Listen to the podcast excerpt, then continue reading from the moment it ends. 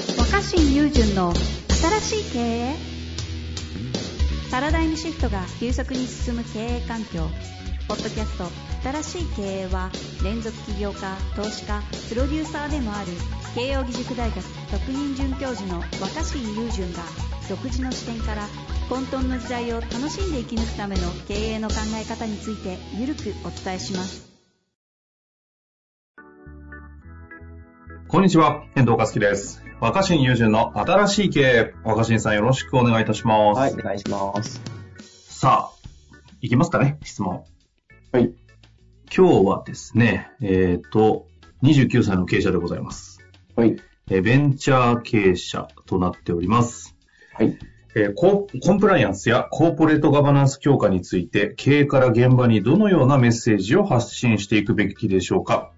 はい弊社はベンチャー企業で男子校のノリで成長してきた会社です。一方で事業領域としても安心安全が求められる領域で大型の資金調達を終えたこともあり、投資家から大人の会社になることを求められています。うん私としては大人の会社にならなければと思いつつも、ちょっと危なっかしいなと思いながらも男子校的なこのカルチャーが成長の源泉だと思う節もあり、うまく調和させたいと思うのですが、妙案が思いつきません。うん若新さん、経験から何かヒントやコツがあれば聞きたいです。うん、なるほど。まあ、僕なりの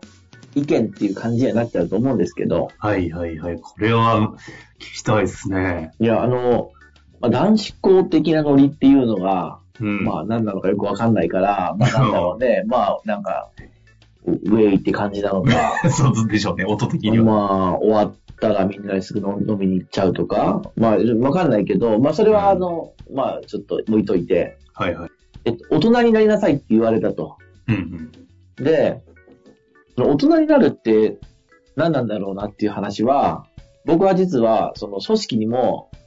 えー当てはめることができると思っていて、うん。うんうんえっと、男子校的なそのノリなるものでもし盛り上がってうまくいっ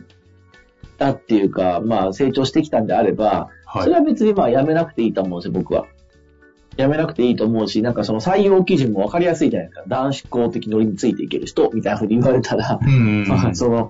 だってそういうノリというか、まあそういうこの合う合わないみたいなものをはっきりしたことによってそ成長している組織も多いと思うんですよ。うんうん。うん、だから別に男子校的ノリがそのものが悪いとは思わないです、僕はね。ただ、それって僕はなんかね、うんとえーお酒を飲んで、えー盛り上がることと似てると思ってて、飲み会みたいなもんと似てると思ってて、ほうえ。っと、えっと、飲み会、お酒飲むと酔っ払うから、は物忘れたり、うん物忘れたりとか、あの人と喧嘩しちゃったりとか、い。うん。なんかやらかしちゃうじゃん。ですね。はい。やらかしますよね。酔っ払うとやらかしちゃう。うんじゃゃあ、そういう中で、特に大学生とか飲み方が下手な時ってやらかしますよね。うんうんうん。じゃゃあ、大人になるってことが、お酒を飲まなくなることが大人になることかっていうと、そうではないじゃん。なるほど。確かうに。んそうですね。うんうん。そのよ、飲み会ばっかしてる大学生が社会人になった時に、もうお前らそろそろ大人になれよってなった時に、じゃあ飲み会やめますかじゃあ飲むのやめますか次からお茶にしましょうかコーヒーにしましょうかっていうのが大人になるとは言わないですよね。はいはいはい。だから、大人になってもずっと酔っ払ったままじゃん。よ酒好きな人 酔はっ払ったまま。確かに。でしょ酒が好きな人もずっと死ぬまうでん、さ僕は飲まないけど、飲む人っていうのはいははい死ぬまでずっと飲んでるじゃん。うってことんは、大人になるってことは、それをやめるってことではないと思うの、僕は。うん。なるほどね。やめるってことじゃない。うん、たださ、なんかよく言う、僕はちょっと、下校だからわかんないけど、例え話なんだけど、はい。なんかその、若いうちは酒に飲まれてるとかよく言うじゃん。うんうんうん。酒に飲まれてる。で、それはちゃんと自分で酒を飲める。自分自身がその酒をコントロールするっていうか、うんうん。飲まれちゃいけないんだよ、みたいな。はい言っはてい。ると、僕はそういうことだと思ってて、えつまり、男子校的ノリそのものが悪いというよりは、男子校的ノリであることをちゃんと自覚してなくて自分たちでこう、その、そのせいでミスっちゃったりとか、えうんあの、冷静にならなきゃいけない時になれなかったりとか、あの、えっ、と、メリハリを作れなかったりっていうのがまずいと思うわけ。はあはあはあはあ。うん。多分、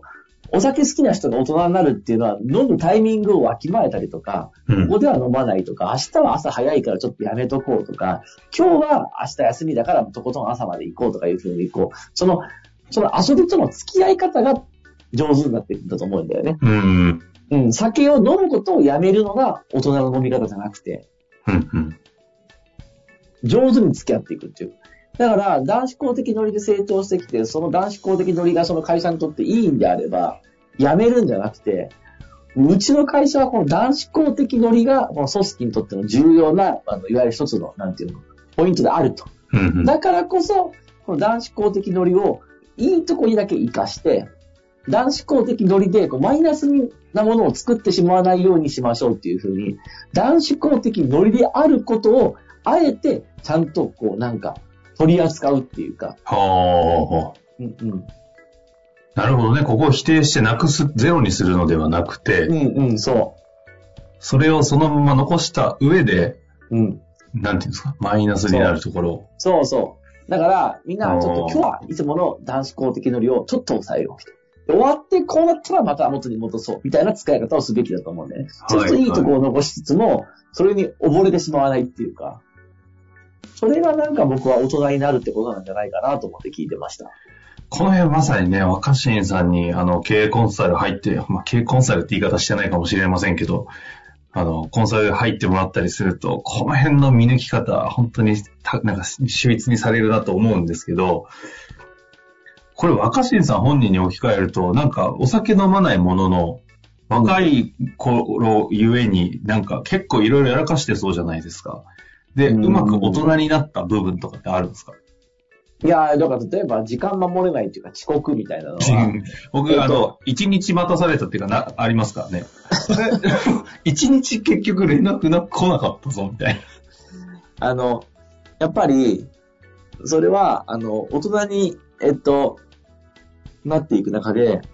遅刻が減ったんじゃなくて、な。おー遅刻する前提でいろんな ことを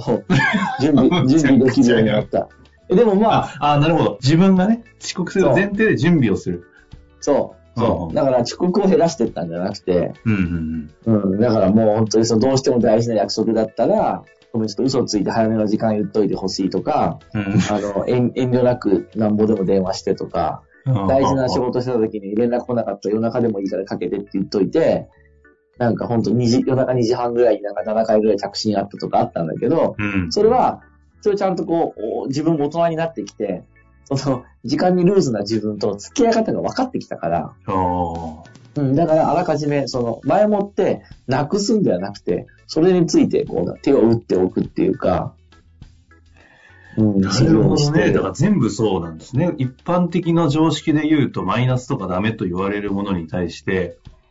ゼロにしたり、なくすって発想じゃなくて、残すんだとしたらどうするのかを考えるってことですか。うんまあ、だからまあ、なくすのってすっごい大変だし、ストレスだし、うんしかもまあ、遅刻はいいとこ何もないけど、はい。まあ、そのさっきの大会的ノリっていうのは、いいとこもあったわけじゃん、きっと、その会社にとっては。まあ、この方曰く成長の源泉って言ってますからうね。ん、まあ、癖だよね。いい、いい癖。だから、いい癖は、だから、直すんじゃなくて、癖を自覚するっていう、もう、ほんとそう、それしかないかなと僕は思ってます。なるほどね。ここは組織の癖として見るんですね。はい。でそこはうまく残して、うまく付き合っていくためにどうするかを考えると。うん、まあ、あくまで僕の意見ですけどね。はあ、はいここをいろいろ聞きたいけど、一旦ね、今日はこの辺りで終わりたいと思いますが、はいさすがこの辺は若新節でしたね。また楽しみにしております。ありがとうございましありがとうた。ございます。本日の番組はいかがでしたか番組では若新雄純への質問を受け付けておりますウェブ検索で「若新雄純」と入力し検索結果に出てくるオフィシャルサイト「若新ワールド」にアクセスその中の「ポッドキャスト」のバナーから質問フォームにご入力ください